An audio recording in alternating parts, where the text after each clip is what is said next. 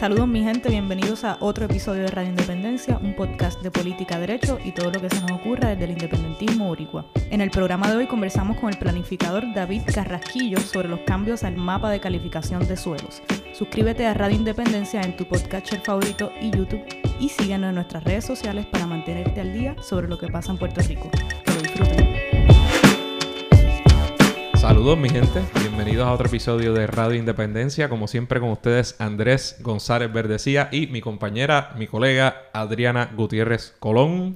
Hola, saludos a todas y a todos los que nos escuchan y saludos a ti, Andrés. Saludos. En el programa de hoy vamos a hablar de uno de los temas más sonados en Puerto Rico durante los pasados días y pasadas semanas. Además del huracán que aparentemente, tormenta huracán que aparentemente nos va a partir, quizá nos esté partiendo, nos haya partido cuando usted esté escuchando, viendo este bendito o episodio. se haya ido. O que se haya hecho. Cada vez que veo a Adam Monzón, ¡Uy! Adam, me baja".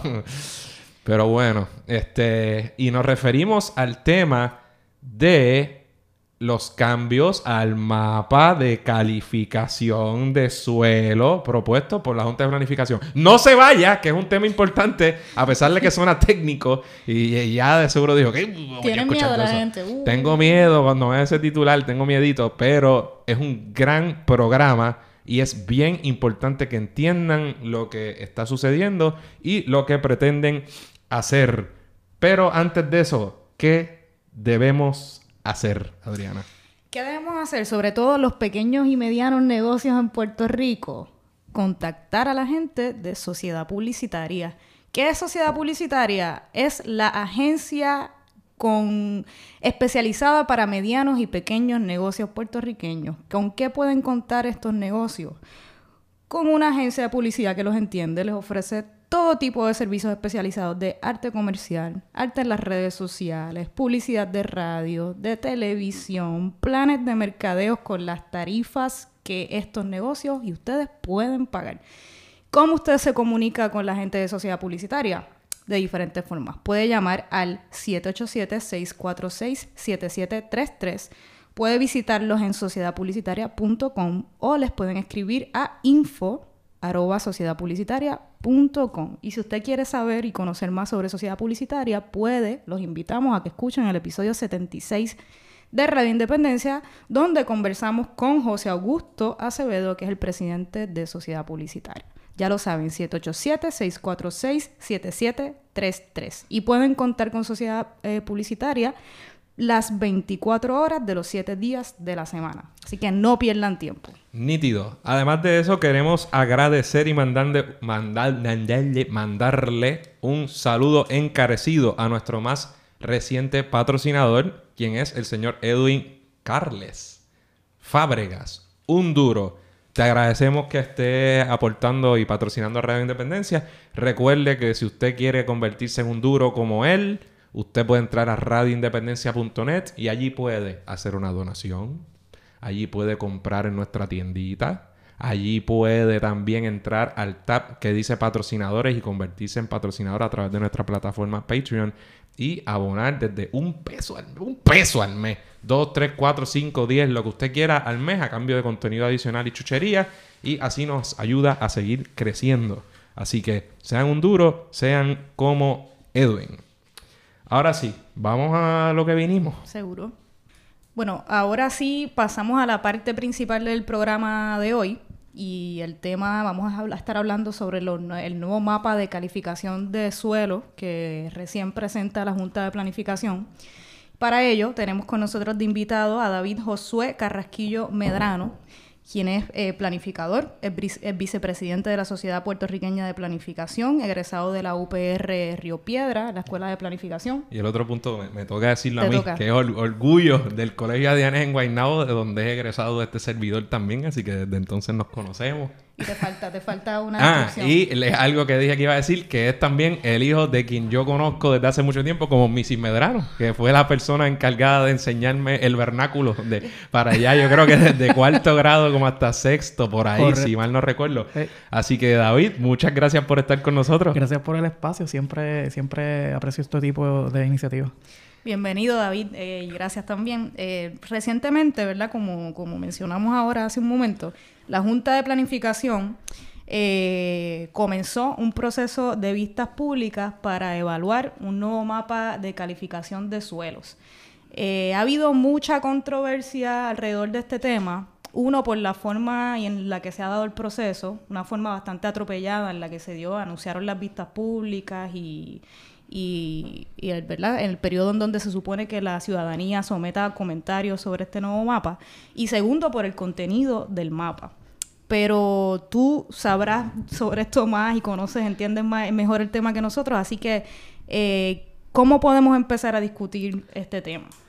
Pues vamos, desde que la gente se alarmó un poco, yo creo que el 11 de junio, el 11 de julio de este año, o sea, es un mes para atrás, eh, salió un aviso en la página de la Junta de Planificación anunciando que el 15 de julio iba a haber vistas públicas para que tengan, pues, para que se le haga más fácil imaginarse. Imagínate que un jueves te avisan que el lunes empieza un proceso de vistas públicas para unos mapas en donde tienes que evaluar más de 1.5 millones de parcelas y analizar un cambio para cada una de esas parcelas. Eh, evidentemente, pues es imposible, no importa qué herramienta tú tengas.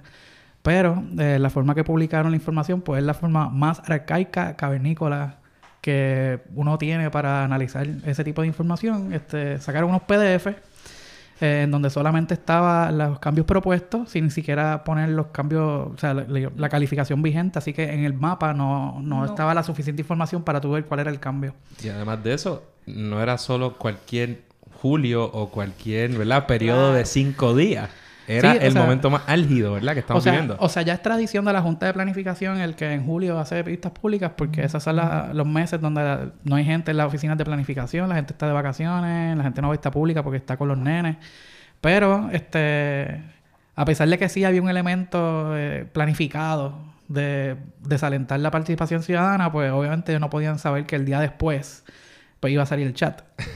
este, así que nada, o sea, yo creo que para bien y para mal, este, pues la gente vio que no hubo ningún detente del proceso después de que pasa todo lo, todo lo que pasó. Y eso yo creo que ha, ha tenido un efecto muy positivo en, en, en que la gente que ya desconfiaba de muchos procesos ahora se dan cuenta de que es un proceso mucho más descabellado de lo que se pensaba y que se han querido participar del proceso para denunciarlo para invocar a que se denuncie y se derrogue totalmente cualquier intento de aprobar esos mapas. Este, lo que sí la gente, pues, cuando se inmersó en proceso, pues se dio cuenta de que no era algo que había empezado en julio del 2019, sino que esto proviene de la ley 19 del 2017, que se conoce como la reforma de permisos, que ahí pues se hizo un mandato este, a la Junta de Planificación de homogenizar y uniformar las diferentes reglamentaciones que había en cuanto a las zonificaciones y las calificaciones de uso de terreno. Eso llevó a varios intentos de borradores de reglamentos conjuntos. Siempre es interesante o gracioso eh, recordar que la primera vista pública para el reglamento conjunto estaba calendarizada para el 6 de septiembre del 2017, que ese fue el día de Irma. Mm. Como vino Irma, pues se recalendarizó obviamente el 20 de septiembre del 2017. Excelente día, Así que el día de María.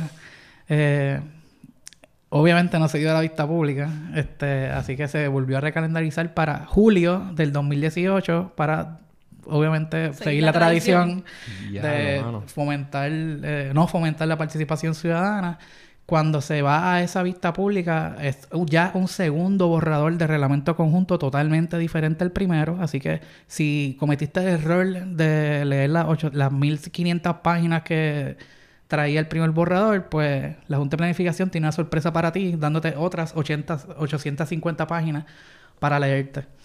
Después de que pasó esa vista pública, el reglamento que se terminó aprobando, que se aprobó en junio de este año, dos semanas antes de hacer la convocatoria para las vistas públicas, es otro borrador, el cual es totalmente diferente a los dos que fueron a las vistas públicas. Así que, ya que te leíste dos mil y pico de páginas, pues ¿por qué no leíste mil más? este, y esas mil son las que te permiten interpretar lo, lo que está lo que, lo que se añadió en los mapas de calificación. Entonces, siento que, perdona que te interrumpa, pero siento que debemos definir un poco, hablar un poco de rabichuela a los que no ¿verdad? Tenemos claro toda esa nomenclatura, todos esos datos. Me gustaría, ¿verdad? Definir brevemente para que la gente entienda. Yo creo que lo primero, ¿qué es eso de un mapa de calificación?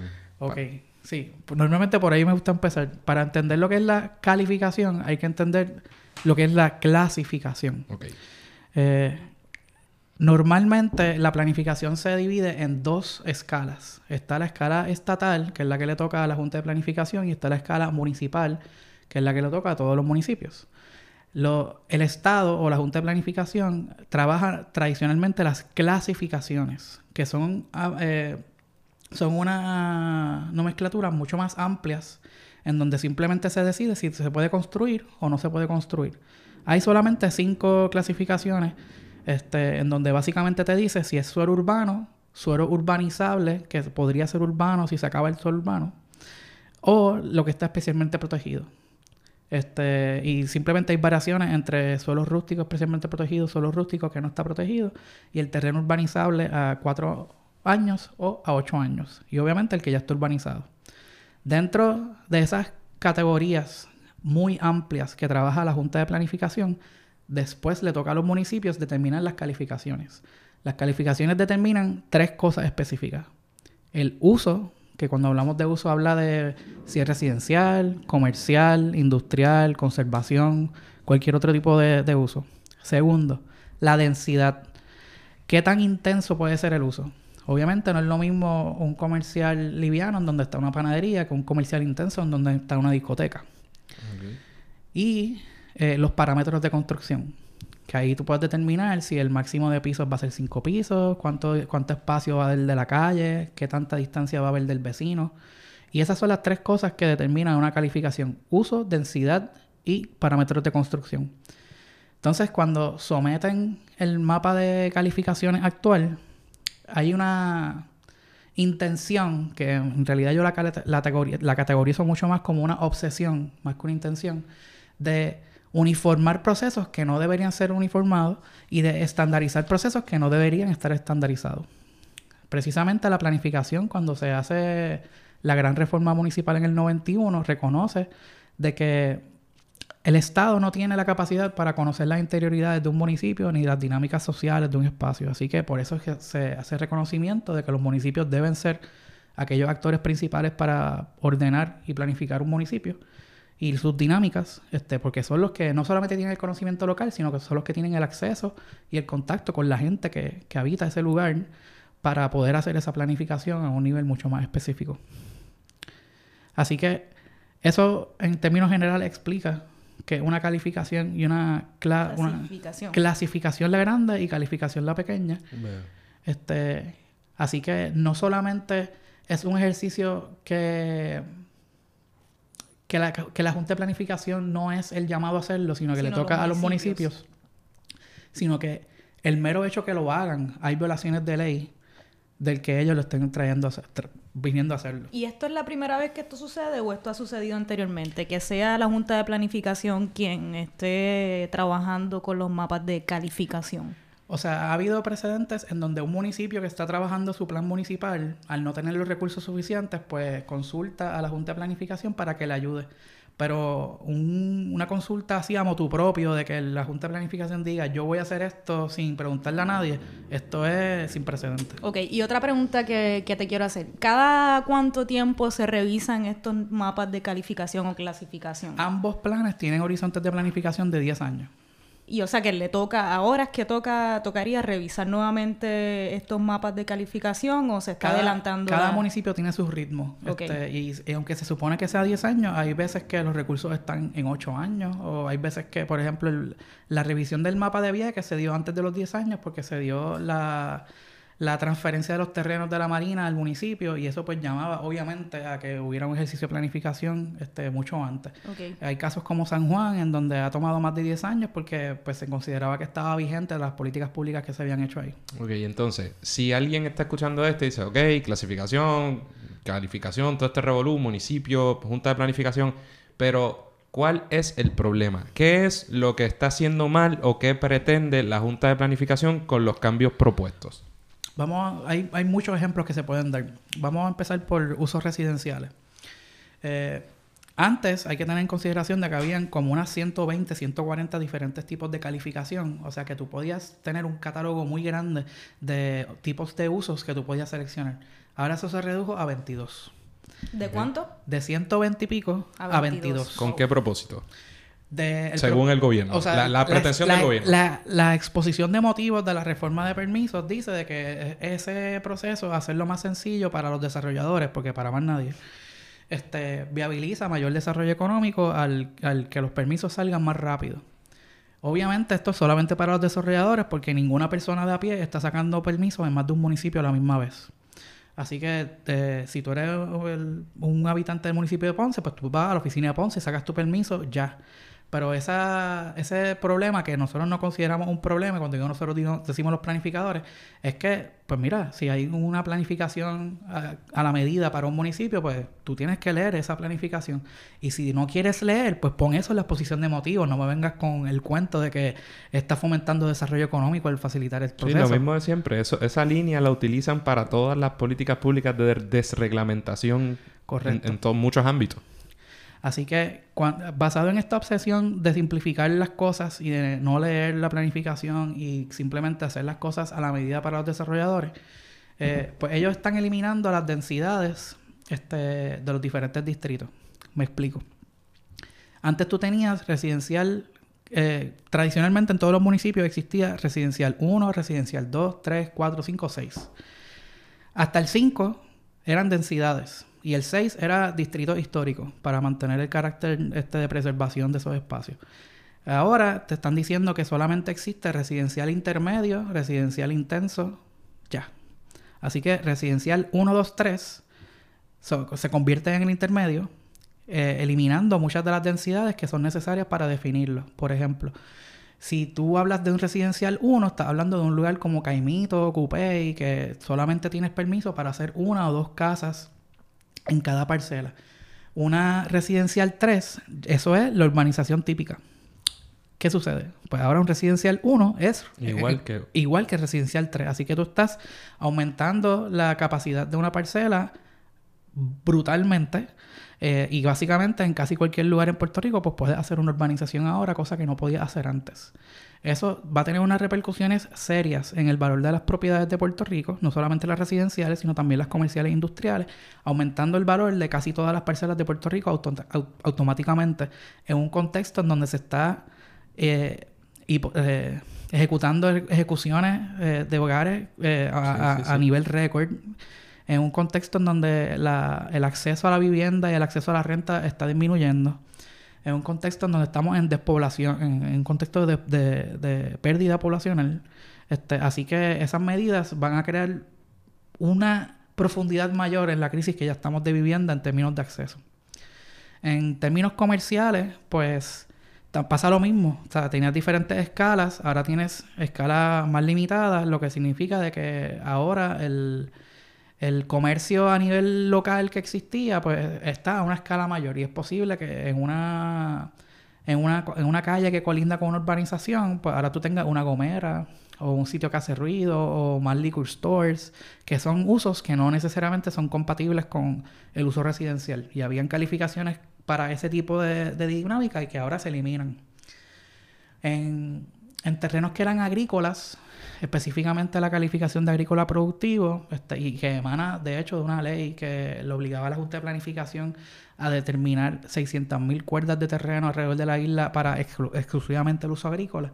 Ahora, por la cocina le añaden el que también puede hacer proyectos de energía renovable en esos, en esos espacios.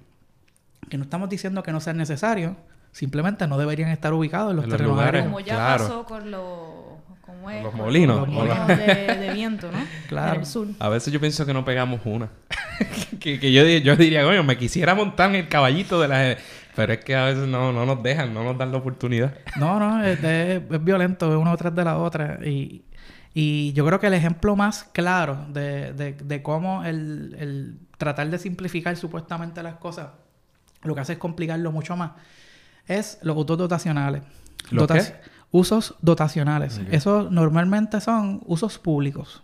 Una playa, un parque, una plaza, eh, un centro gubernamental, un hospital. Esos son diferentes usos dotacionales. Sin embargo, antes, bueno, cuando digo antes es ahora, eso sigue vigente.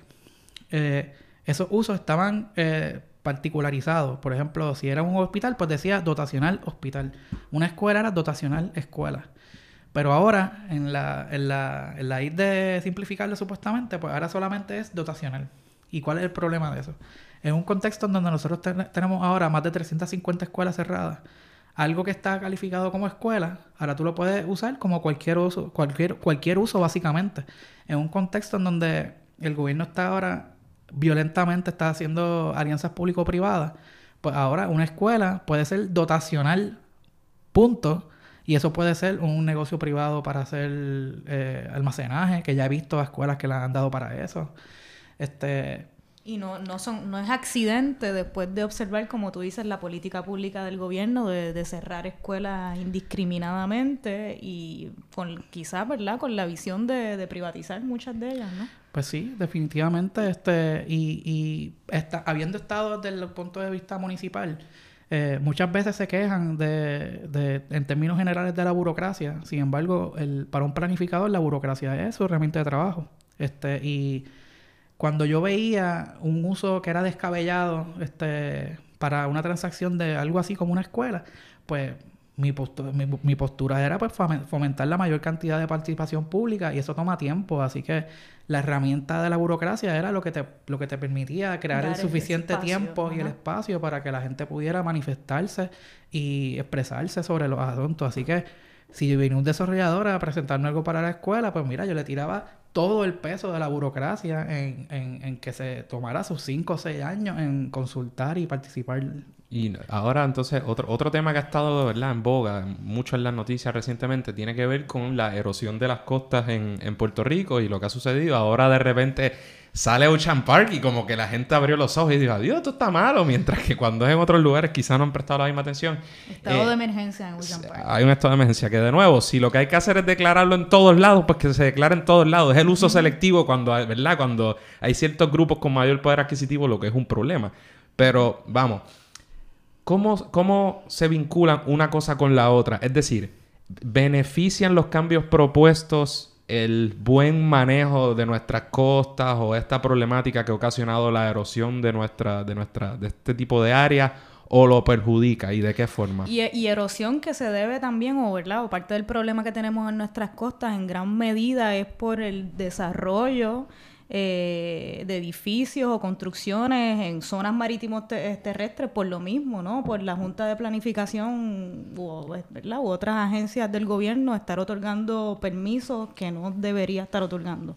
Pues sí, o sea, eso yo creo que es lo, lo que a mí me interesa mucho de la planificación es que es un tema que abarca casi todo, este, y el tema de uso de suelo, pues es un tema que tiene que ver con prácticamente cualquier tema que exista. En el contexto de Puerto Rico actual, este, en donde cada vez que tú le añades a la, a, la, discusión el tema de riesgo, pues se amplía mucho la discusión, porque no solamente estamos hablando de erosión, sino que estamos hablando de cambio climático, estamos hablando de cuáles son las políticas públicas de recuperación post-huracán, estamos hablando de cuáles son las políticas públicas que y las herramientas que se han hecho para analizar los riesgos de, de riesgo de deslizamiento, inundables, este, y cómo las ayudas este, han sido discriminatorias, a quién se le otorgan, a quién no. Así que eh, específicamente con el tema erosión, pues definitivamente esto es un tema que los planificadores y los geógrafos han estado por décadas este, advirtiendo como un, como un tema principal en, en, las estrategias de desarrollo económico de Puerto Rico y que ya para nosotros queda sumamente claro, meridianamente claro, que una moratoria, y no estamos hablando de una moratoria de seis meses como mencionó el presidente de la Asociación de Constructores los otros días en las vistas públicas, sino una moratoria indefinida. ¿Una moratoria de qué? ¿De qué tipo de construcción? Todo tipo de construcción. No se debe construir la zona marítimo terrestre. Ah, pero este, No se debe estar construyendo en el litoral costero. Este, y, de hecho hay leyes, y perdona que interrumpa, pero no solo que, ¿verdad? que tenemos que tomar medidas como esa, como moratoria, sino que ya hay eh, hay unas cosas que se llaman servidumbres y hay unos espacios que por ley se tienen que respetar en cuanto a, en cuanto a la construcción en cierta área y se supone que se respeten cierta, cierta distancia. Eh, e incluso esa distancia mínima que a lo mejor debe redefinirse, no se respeta. Y por ejemplo, usted va ya sea Dorado eh, y muchos otros también en el este, lo que es Fajardo y demás. Además, se supone que haya unos pasos, unas servidumbres de paso que cierto, cierta distancia, cada cierta distancia, la gente, el pueblo tenga oportunidad de acceder a lo que son bienes de dominio público y bienes comunes, es decir, la playa, las costas pero muchas veces tendrías que ir en helicóptero porque físicamente no hay forma de acceder porque está privatizado de facto. Este, o sea que parte, además de tomar medidas nuevas, lo que hay que hacer es poner en vigor muchas de las que hay. No sé si estás de acuerdo. Sí, en gran medida eso, eh, eso es lo que nosotros estamos defendiendo todo el tiempo, el que la política pública vigente se respete y que leyes que se aprobaron a la trágala este, en contra de la política pública vigente, este, pues que, que se revisen y se deroguen. Este, hay que estar muy claro de quiénes son las personas que están empujando estos procesos. O sea, cuando tú ves tanto la aprobación de la ley 19 del 2017, cuando ves la aprobación del reglamento conjunto, siempre es la misma persona la que está a la, mano derecha de, o del gobernador o de la presidenta de, la, Junta de Planificación, y eso es siempre el presidente de la de, la asociación de constructores. Así que eso es sumamente importante para entender este contexto. Este, la Asociación de Constructores es una de las entidades que más ha servido para cabilderos, este, para procesos de ley 2022. Ahora están sumamente envueltos con la implementación de las zonas de oportunidad. Y estas son políticas públicas que coinciden con un montón de contextos en Puerto Rico, incluyendo el, María, los foreclosures, las ejecuciones de hipotecas y, toda esta maruja de cosas que este, la, burbuja, la burbuja inmobiliaria que ahora mismo en Puerto Rico pues está explotando en el tema de planificación uso de suelo y específicamente en el tema de vivienda.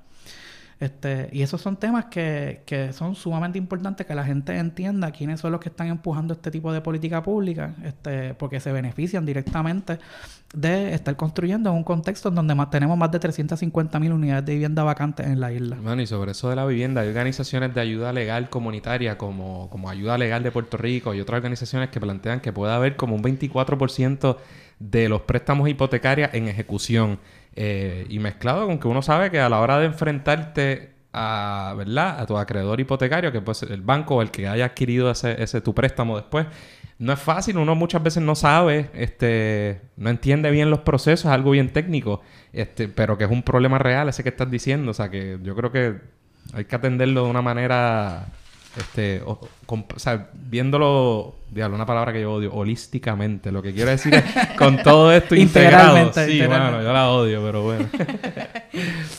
pues sí, bueno, no, te quería hablar también de cómo fue el proceso atropellado de vistas públicas y cómo, no sé, cómo nos puedes comparar. Bueno, me has dicho que es una tradición ya, cómo se dan las cosas o la dinámica con pues la Junta de Planificación. Sí, o sea, yo creo que, que e, ese proceso, a mí me gusta explicarlo porque la gente quizás no entiende lo violento que es. Este... Pues, me gustaría que nos hablaras de, de ese proceso y de la importancia de la participación ciudadana en temas como estos y cómo las medidas o la dinámica de la Junta de Planificación ¿verdad? No permite que se dé la, la, participación ciudadana como debería ser. Pues no me voy a limitar a la Junta de Planificación porque este proceso yo recalco que no, no empezó con estas vistas públicas, sino que empiezan desde la reforma de permisos. Perfecto. Este, estamos hablando que es febrero del 2017 y ya vamos por la ley número 19. O sea que la gente, este, la administración de turno iba a las millas aprobando un montón de cosas. Este, y no eran legislaciones suaves, eran legislaciones súper pesadas. Así fueron, así, así comenzó el cuatrienio, ¿no? Con la legislación más pesada. Sí. sí. Y lo malo era que ellos todavía roncaban mucho porque como era el nuevo gobierno, un equipo, tenían carta blanca porque el país decía, bueno, hay que darle la oportunidad al nuevo gobierno y decían todo con una roncaera, cosa que ahora mismo pues tienen un problemita de credibilidad a actuar de esa forma. Pues imagínate, o sea, en la Cámara la presidió, lo presidió Víctor Pared y en el Senado lo presidió este, Tomás Rivera Chats. Eh, en el caso del Senado, este, cuando yo fui a deponer allí, como presidente de la Sociedad Puertorriqueña de Planificación. ¿Esto eh, fue para qué medida? Esto fue para la reforma de permiso. Para la reforma de permiso. O sea, nosotros éramos la organización con más pertinencia en esa vista pública y nosotros nos atrasaron nuestro turno porque sabíamos que, porque ellos sabían que íbamos a deponer en contra. Este, así que a pesar de que fui el primero en llegar a anotarse la lista, fui el número 53 en deponer, que eso fue a las 4 y me estaban diciendo avanza porque nos vamos a ir. Este, obviamente yo le hice caso omiso a eso y dije todo lo que tenía que decir. Pero cuando llega a la ronda de preguntas, en donde el presidente del Senado se ve la obligación de hacerme preguntas para atrás porque hice cuestionamientos sumamente pesados allí, pues él, en vez de hacerme preguntas directamente de lo que estaba haciendo para enmendar la, la, la, ley, estaba atacando mi credibilidad, cuestionando mi edad. Este, y él me decía, pero ¿cómo tú puedes cuestionar este, es- exper- personas experimentadas que llevan aquí cu- 30, 40 años? ¿Ese era Tomás Rivera Chats? Tomás Diciendo- Rivera Chats. Qué bárbaro. Entonces me decía, ¿cómo es posible que tú vayas en contra de tal persona que él tiene 40 años? Y yo tuve que interrumpirle y decirle, mira, pues qué pena que decidiste señalar a esa persona porque esa persona me contrata a mí para yo hacerle el trabajo. O sea que ese tipo de cosas y ese tipo de ataque personal se veían en una vista pública en donde nosotros estábamos haciendo... eh, no era mi opinión. Planteamiento No era un. Claro. planteamiento que yo me saqué de la manga, era un planteamiento del gremio que está a cargo del asunto que se está eh, que se Y está- vamos, yo no soy el que va a, a criticar a ¿verdad? funcionarios jóvenes y demás. Pero si algo ha, caracterizado al gobierno de Ricky Rosselló en ese momento fue empezando por ahora su secretario de Hacienda, pero el mismo Saavedra en el Departamento del Trabajo, la actual secretaria del Trabajo, un montón de gente que como recordarán ni siquiera podían acceder en la línea de sucesión a la gobernación porque no cumplían 35 años. Y aún o sea así que de- nosotros lo, siempre lo decimos, en el- lo hemos dicho en Lo el programa, dicho. que no tiene que ver la edad tampoco, porque hay gente, hay muchos viejos que no, Que no están, sirven. que no sirven y no están capacitados para y otros jóvenes que tampoco sirven. Todos Exacto. de los azulitos en, en este gobierno hemos visto. Pero ajá, Pues, o sea, perdón por interrumpir. Para que tengan una idea de los cuestionamientos que se estaban haciendo allí, se estaba cuestionando el que la reforma de permisos estaba planteando eliminar notificaciones para malpractice, estaba eliminando notificaciones para cuestionamientos de código de ética de planificadores. O sea que si el, el, el Departamento de Estado encontraba este, un- una violación en el código de ética, no nos iban a, A notificar notificar. como colegio, este, como el colegio de planificadores para que nosotros tomáramos a- a- eh, carta en el asunto. No, en- yo, hasta el día de hoy yo no he encontrado una sola razón válida por la cual tú fueras a proponer algo así que no fuera corrupción Saca- ajá, y pura. sacarlos de la, de la ecuación. Y le Este, quitó muchas funciones, me corrige, ¿verdad? Pero cambió muchas funciones de la Junta de Planificación o del, de- o del DRENA y se las dio a la Oficina de Gerencia y Permisos. Antes, sí, este, la, en planificación nosotros tenemos procesos ministeriales que son los procesos que se, hacen de forma automática con los reglamentos este, y están los procesos discrecionales. Los discrecionales siempre han estado en la Junta de Planificación y la Oficina de Gerencia de Permisos o ARPE en, en su momento eran simplemente los que ejecutaban los asuntos ministeriales. Nunca se le ha dado el poder discrecional a una agencia de ese tipo porque un técnico como un ingeniero no tiene la visión amplia de planificación que un planificador podría tener este y la agencia eh, de permisos su, su fin es acelerar los permisos no es velar por el proceso de planificación y es bien importante tener claro que un permiso es la culminación bien final del proceso de planificación. Entonces, a la medida que tú le das todo el poder a la agencia de los permisos, pues tú estás eliminando, eliminando de facto planificación. Claro, igual en algún... Sé que el Instituto de Cultura tenía que intervenir en ciertos procesos, presumo, cuando se construía en áreas... eh, De valor histórico. De valor histórico, presumo, y tengo entendido que eso también se disminuyó, se quitó en ciertas áreas. Se eliminaron tres endosos de su carácter eh, de- compulsorio, que fue el de el ICP, el Instituto de Cultura, el de el Departamento de Recursos Naturales y el de la Junta de Calidad Ambiental. Los tres antes eran vinculantes, cosa de que si esa agencia no te daba el, el- el endoso, el permiso no va. Ahora es opcional. O sea, de que, y, y créeme que han- ha habido muchos permisos que se han dado sin esos endosos desde esa fecha para acá. Pues nítido. Entonces, para terminar de contestar la pregunta de la vista pública, Sí, y de la participación ciudadana. sí. este, después cuando se culminan las vistas públicas de la, de la ley de la reforma, pasamos a las vistas públicas de, del reglamento conjunto, que fue en julio del 2018. Explica, por favor, qué es eso del reglamento conjunto. El reglamento conjunto es un... mo- eh, imagínense el Optimus Prime de los reglamentos. Este, estamos hablando de 27 reglamentos que estaban... Que de por sí eran mamotretos cada uno de ellos. Y hicieron un solo mamotreto en donde... eh, ahí está todo lo que es relacionado a planificación, construcciones, permisos y establecimiento de negocios. Eh, solamente el título del reglamento conjunto es un párrafo. Este... No le recomiendo a nadie que lo lea, a menos que tenga que leerlo. Es malo para la salud. Sí, sí. Este, sin embargo, pues nada, un documento sumamente importante cuando estamos hablando de este tipo de temas, porque ahí está toda la reglamentación eh, a vida y por haber, este, por lo menos de aquí hasta enero de 2020, Ujú. eh, 2021, este, porque no, no creo que, que una futura administración vaya a validar esto, este, lo cual es bueno y triste a la misma vez, porque todo Claro, esto se no sigue, sigue creando incertidumbre y cambios en los procesos de planificación cuando pre- precisamente planificación debe aspirar a crear certidumbre y, y paz en los procesos de cómo se van a hacer las cosas. Pues este, después de, en esa vista pública de reglamento conjunto, este, hubo muy poca participación. Las, las pocas personas que participaron se expresaron totalmente en contra de, de los cambios que se estaban haciendo. Sin embargo, pues todo eso fue totalmente por forma. Yo no, no aunque no, no- no tengo forma de saber cuántos comentarios se añadieron y cuántos se quitaron, me consta de que por lo menos los que hizo los planificadores fueron totalmente ignorados. Y, Eh. y finalmente se aprobó la resolución. No, y se, se aprobó, se aprobó un- una versión muy diferente a la que se mandó para que nosotros lo pudiéramos revisar. Este, los que es otra cosa que pasa muchísimo también en la Asamblea Legislativa. Todo el tiempo, todo pasa muchísimo. Presentan algún proyecto muy importante, muy extenso y quizás minutos antes de llevarse a votación en la Asamblea Legislativa, de momento nos dan un nuevo proyecto que, Que es un sustitutivo casi del original y uno no tiene la oportunidad de... Sí, que muchas veces enmiendas en la- sala que ellos estudiaron y que saben y Claro. cinco minutos antes de votar te cambiaron el proyecto Bueno, sustancialmente. hay, hay veces que la ley en sí va totalmente en contra de la exposición de motivos, que Ah, mejor claro. ejemplo que la enmienda anti- inconstitucional sobre Así el nombramiento de Pierluisi. Sí, la o sea, ley 7 del 52 y la ley 7 del Sí. 2005. Sí, sí, o sea, este, pues cuando llegamos de este, finalmente a las vistas públicas del mapa de, del mapa de calificación, no solamente se están dando en el contexto de Ricky renuncia, sino que el, por lo menos a mí me tocó ir a la vista de Guaynabo del 22 este, de, de julio.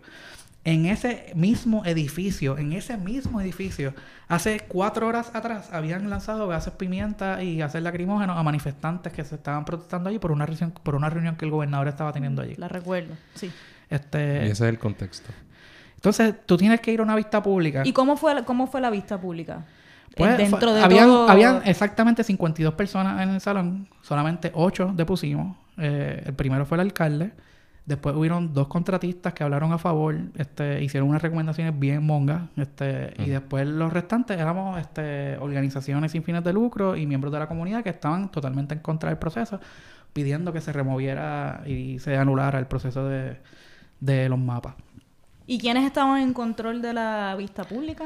Este, siempre hay un oficial examinador que una persona este, de alto nivel gerencial en la Junta de Planificación y el gerente del proyecto. Este, en este caso, ambos eran planificadores.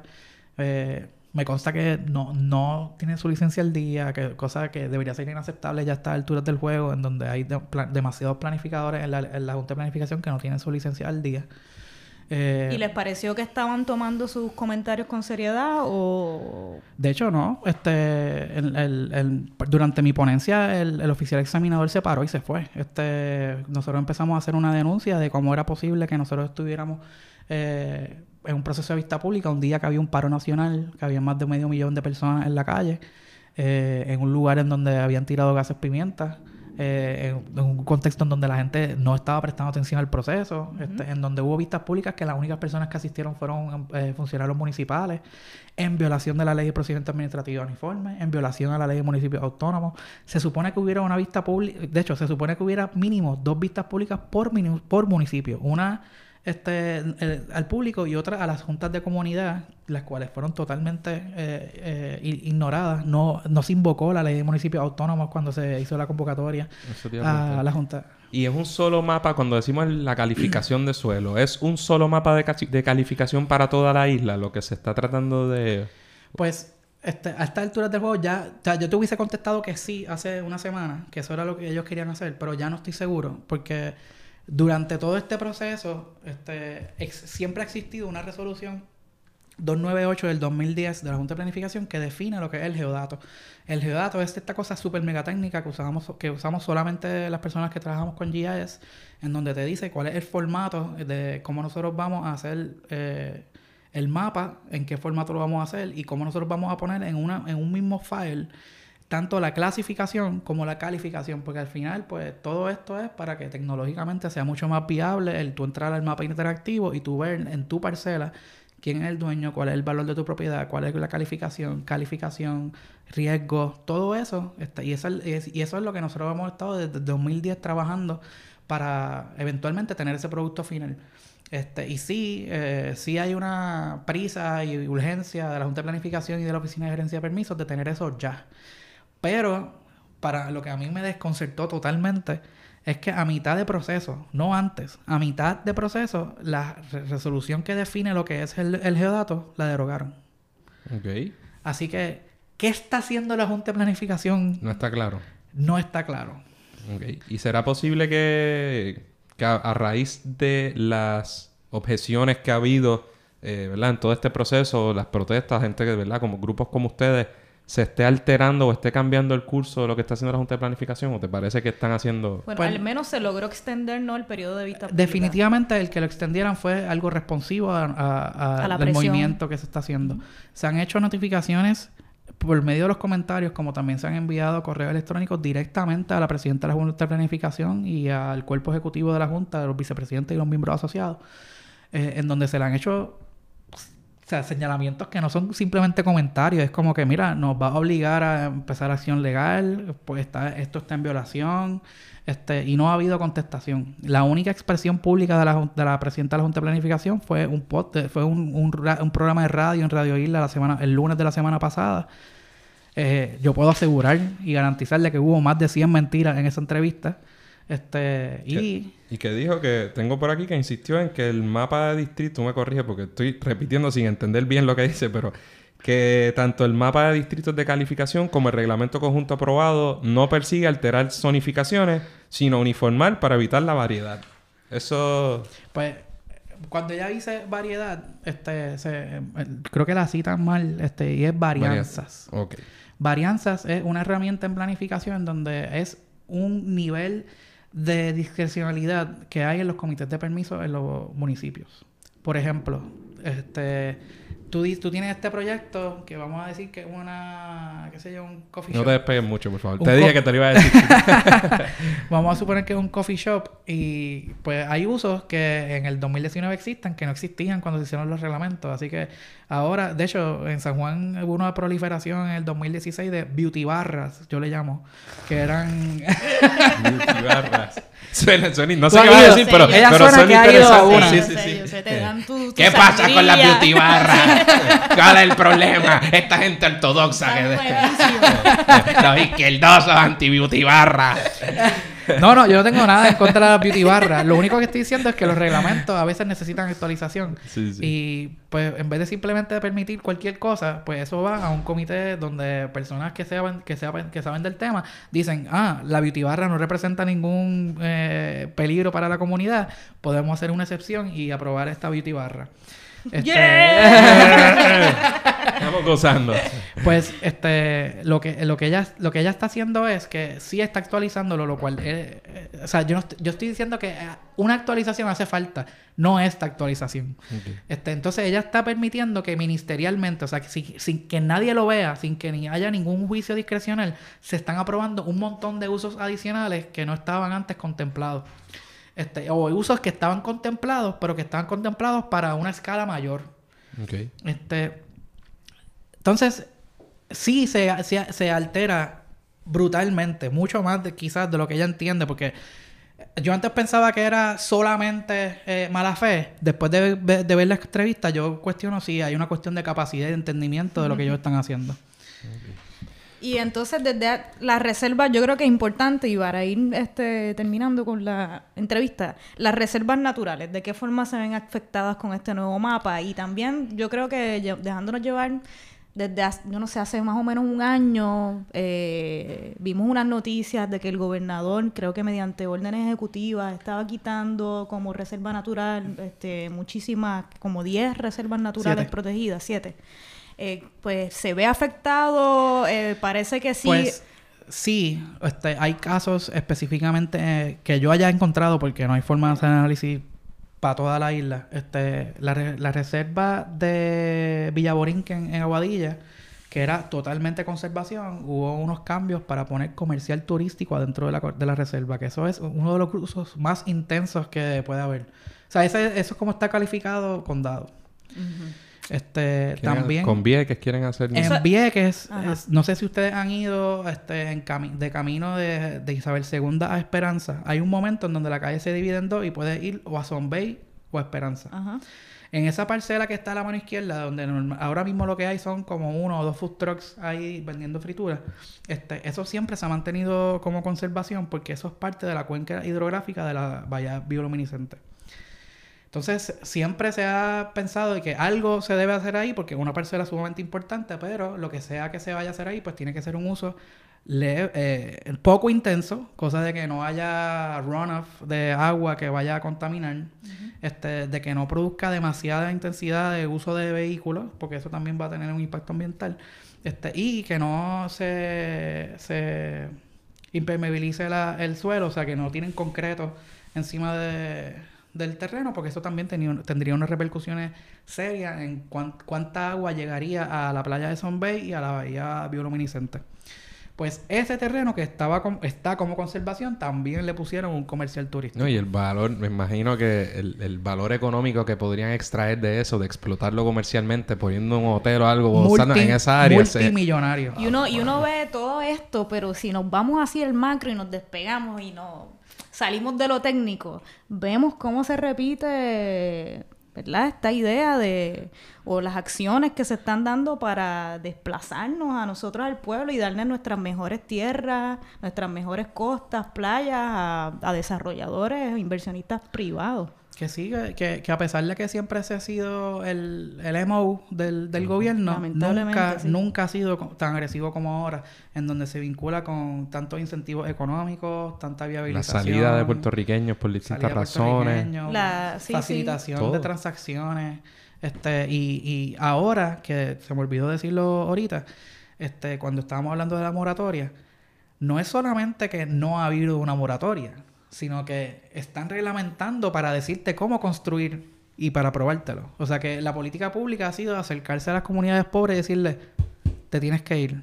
Pero en esas mismas tierras, en esa, exactamente donde estaban esas casas, otra persona puede construir de una forma diferente y hacer allí su proyecto. Y esto a la misma vez que declaran estado de emergencia en Ocean Park y hacen vistas públicas en Ocean Park y la gente está escandalizada por nuestras costas, cómo se están derrumbando todos los edificios en el mar, en Rincón, en Mayagüez, en San Juan, en Loíza, alrededor de Y- la isla. Y, todo se ha hecho con una estrategia de crear instancias de discreción en espacios de confianza eh, bien cercana al gobernador. En la ley que se aprobó para viabilizar las opciones de oportunidad en Puerto Rico, habían tres miembros del chat en el comité. O sea que en el comité de que iba a determinar cuáles eran los proyectos de prioridad que le iban a hacer un bypass al proceso de planificación, eran estas personas las que iban a estar decidiendo. Bueno, David, y ahora, ¿qué podemos hacer? ¿En qué etapa estamos? ¿Qué, ¿Cuál es el llamado a la ciudadanía y a la gente? Pues primero es esto, esto, educarse, indignarse y molestarse. Este, las etapas que vienen después, pues si no estás molesto no vas a poder meter mano. Así que después eh, viene la protesta, la cual para mí es este, casi emocional y sentimental que yo vea ya dos protestas en temas de planificación, que eso nunca ha sucedido en, en Puerto Rico en la historia. Este, Pompeado allá. No, yo estoy súper pompeado, súper pompeado. O sea, como que ver ahí como que gente... ah, Planificadores unidos. O sea, yo he visto niños hablando de calificación y eso a mí me hace llorar casi. de hecho, ayer, fui a comprar agua. Geodato. ¡Uh! Ayer fui a comprar agua para el huracán y habían dos doñas en, el- en la sección de frutas hablando del mapa de calificación y yo quería ir allá y abrazarla. Permiso, señora, Sí. ¿quiere saber un poco más? Señora, la puedo invitar a salir. ¿eh? Pues después de las protestas, este, contrario a lo que dicen muchos por ahí de, ah, sacó la protesta, viene la, la propuesta. No.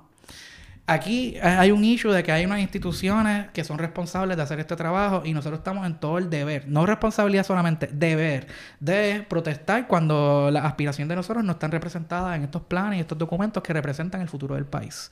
Así que este, tenemos que hacer todo lo posible para que este proceso se anule y no limitarlo solamente al mapa, sino ir más allá y tocar la, y tocar la puerta de cómo nosotros podemos derogar el reglamento conjunto o por lo menos mínimamente ese capítulo de las calificaciones y regresar para atrás a la, reforma de permisos de cómo es posible que nosotros sigamos teniendo leyes que van en contra de la política pública del país.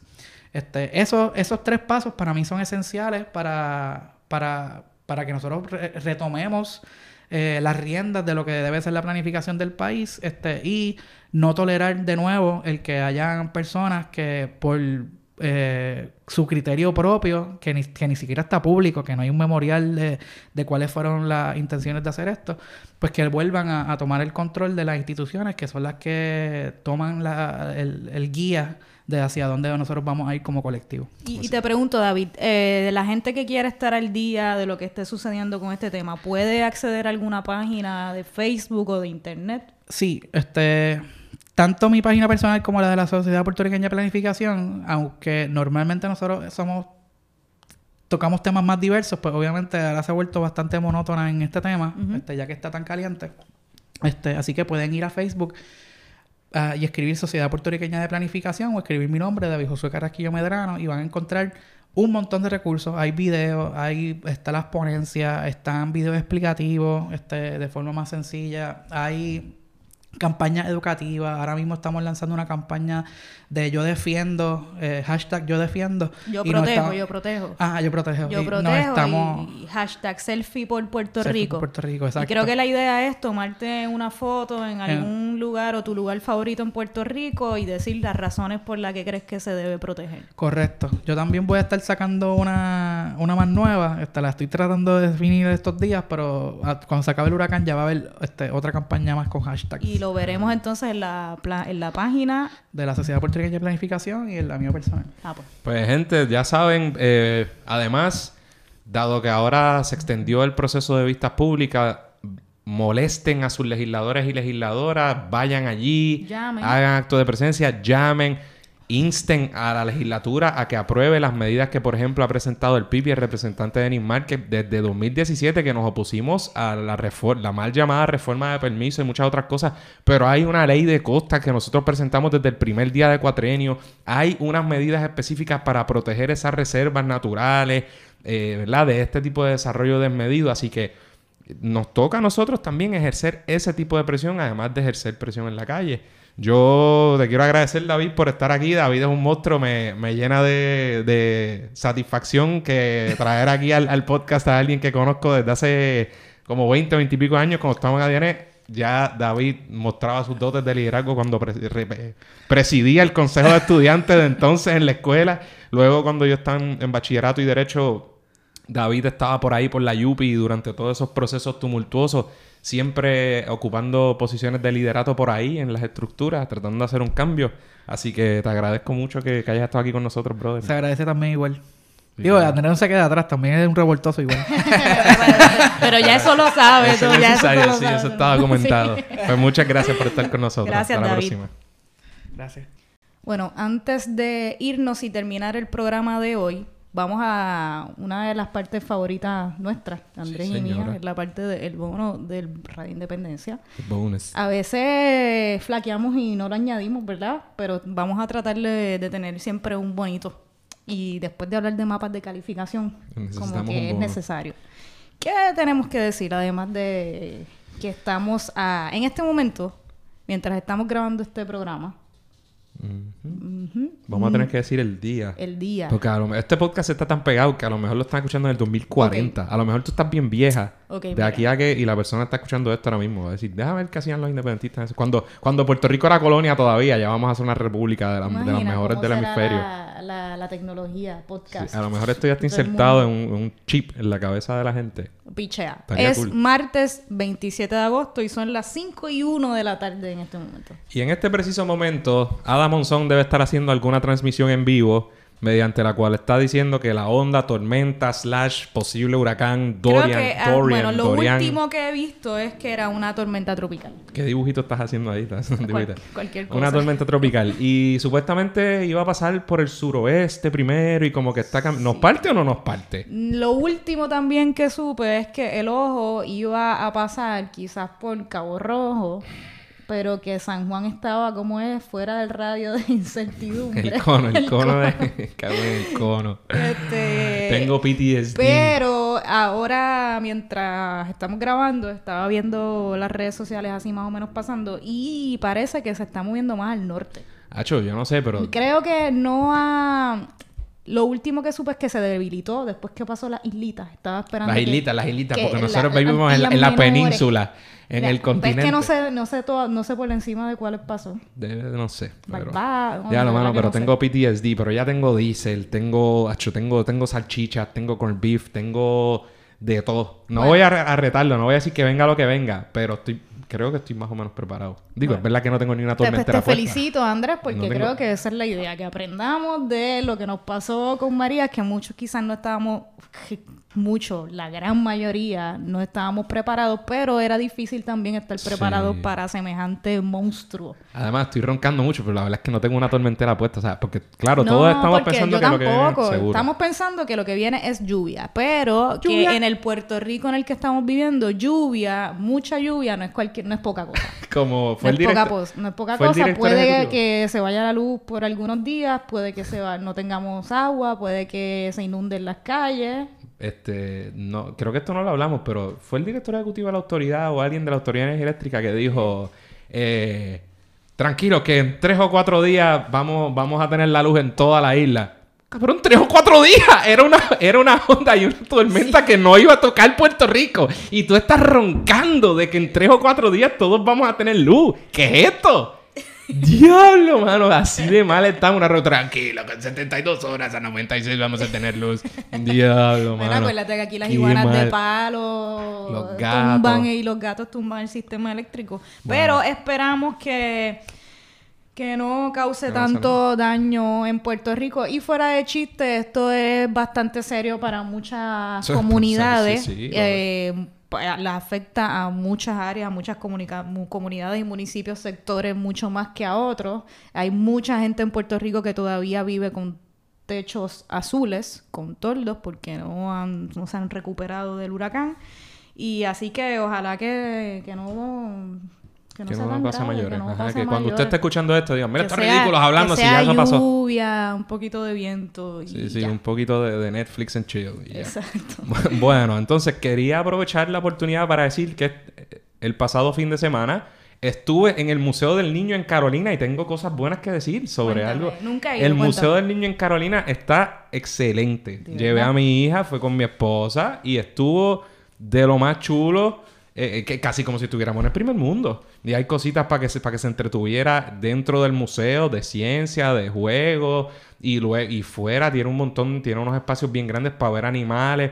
Y hay dos cosas, tienen un avión ahí que le lleva American Airlines para que tú entres y veas la cabina. ¿Quién la pasó mejor, tú o Sofía? Acho, está ahí, ahí. Está Habla ahí, claro. ahí. Sophie, Sophie se lo gozó. Y eso que ya no pudo, por su edad y por su tamaño y eso, no puede entrar a como que hay un laguito o algo donde tú pa- pedaleas y vas por ahí. Ni hay como una carrera de go-karts. Que estaría, porque si fuéramos, ¿sabes? Si Sophie fuera grande, podía ir con el go-kart ¡pam! y chocar y eso. Pero no. Te quedaste con las ganas, Andrés. Me quedé con las ¿Y ganas. cuántos años tiene que tener Sofía para poder Bueno, correr es un que, bueno, pero creo que en ciertas de las actividades eran tres años. Sophie no los tiene, pero también había una cosa de estatura y claro que va con los tres años. Ajá. Este, pero nada, como yo- era obvio que ella no podía, pues no fui para esa área. Pero el museo está de lo más nítido, me, nos parqueamos adelante, te buscaban, estaba bien cuidado. Para así niños que- de cualquier edad. Para y niños de para adultos. Te lo digo, yo fui para allá y la parte del segundo piso, yo, mira, uy, que estoy tocando aquí, y cosas. Está de lo más nítido. Ah, pues voy a tener que ir. Sí, señora, debería ir. Eh, ¿Qué más? ¿Qué más ha pasado? Bueno, estuvimos jangueando, hicimos otra cosa este domingo. el domingo activo. estuvimos en el Museo de las Américas en Vallajá, en el Viejo San Juan. Lo estuvimos hablando en el episodio pasado sobre la actividad que iba a ir, que iba a haber allí, en el día familiar dedicado a Lolita Lebrón en el Museo de las Américas. Estuvo bien chévere, Bien bueno. eh, bien caluroso. Estuvo caluroso todo Pero es que. Puerto Rico está caluroso, parece un infierno. Sí, mano. el calor está eso- Espero que terrible. eso no afecte negativamente, como sea, las cosas de la tormenta. Yo pero- creo que sí, ¿verdad? que lo hace más Y propenso. los calores como fortalecen Pues- la- las tormentas y las ondas. Pero nada, esperemos que no sea así. La pasamos súper bien el domingo y no es la última actividad que va a haber eh, del centenario de Lolita Lebrón. Así que pendientes, lo, lo anunciamos en el programa anterior que vamos a estar eh, dándoles detalles de las próximas actividades para que puedan darse la vuelta. Nítido. Pues yo creo que con eso concluimos este episodio. Sí. Me voy a copiar de Chente, un episodio triun- triunfoso. Triunfoso. Bien tumbado ahí de... Sí. Pero Sí, quedó. Sí, quedó, que sí. quedó nítido. Eh, información muy importante que compartimos en este episodio. Y esperamos que el próximo programa que grabemos eh, estemos todos bien en Puerto Rico Sí, y estemos que bajo podamos control, grabar. que A lo mejor el próximo episodio es en seis, tres meses. Esperemos o en que cuatro. no sea así. No, quizás Cuatro meses. Cuatro días, chicos. Cuatro, ah, bueno, ya veremos. Así que nada, mi gente, muchas gracias por sintonizarnos. Hasta la próxima. Hasta la próxima. Eso es todo por hoy. Esperamos que les haya gustado el programa. Agradecemos nuevamente a David por estar con nosotros. Recuerden suscribirse a Radio Independencia en su podcatcher favorito y YouTube. Y síganos en nuestras redes sociales para mantenerse al día sobre lo que pasa en Puerto Rico. Hasta la próxima.